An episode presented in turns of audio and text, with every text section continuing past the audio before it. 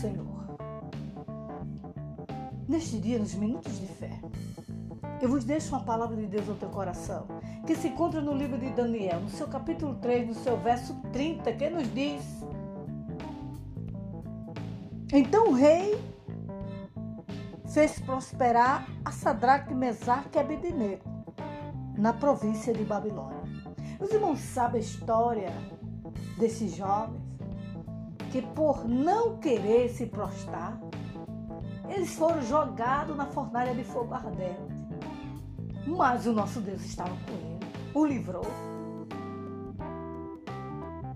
E o que me chama a atenção, queridos, é que a palavra de Deus nos ensina que devemos obedecer, honrar e orar pelos governantes. Está escrito em Romanos capítulo 13, do verso 1 ao 7. Em 1 Timóteo capítulo 2, de 1 ao 2. Os irmãos vão ver.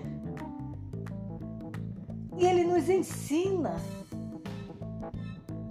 que o primeiro mandamento é amar a Deus de todo o nosso coração e de toda a nossa alma e não a deuses que não fala, que não ouve, que não vê, a imagens, esculturas ou qualquer outro tipo de Deus feito por mãos humanas. E o que me chama a atenção mais uma vez é que Nabucodonosor ele glorificou o nome do Senhor e pronunciou um decreto pelo qual todo o povo, nação e língua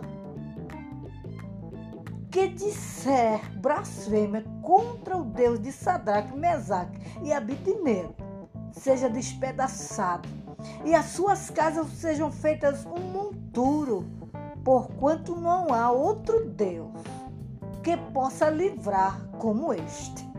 Isso não é glorioso, queridos? Ele reconheceu a soberania de Deus, o poder de Deus. O que Deus ele fez e pode fazer. Agora me diga o que, é que ele não pode fazer? Ele faz tudo o que quer.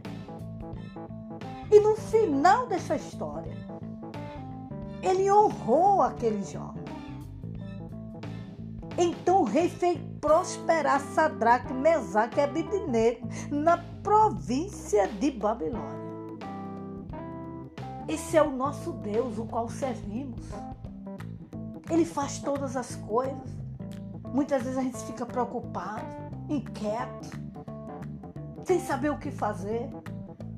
Mas ele faz tudo que ele quer, na hora que ele quer e quando ele quer. Então, neste dia, descanse. Seja abençoado.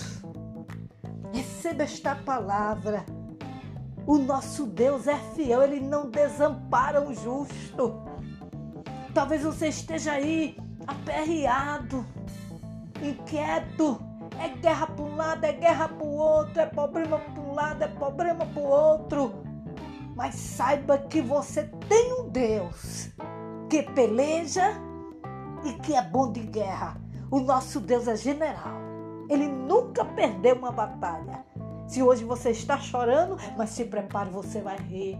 Se hoje você está enfermo, Ele te cura, Ele te dá paz, Ele te liberta, Ele te transforma, porque Ele é Deus. Amém, queridos? Que Deus em Cristo vos abençoe, descanse e aguarde a providência de Deus, porque não devemos se prostrar diante da luta nem das dificuldades, mas esperar que o nosso Deus, ele resolve as nossas causas e peleja em o nome de Jesus. Amém.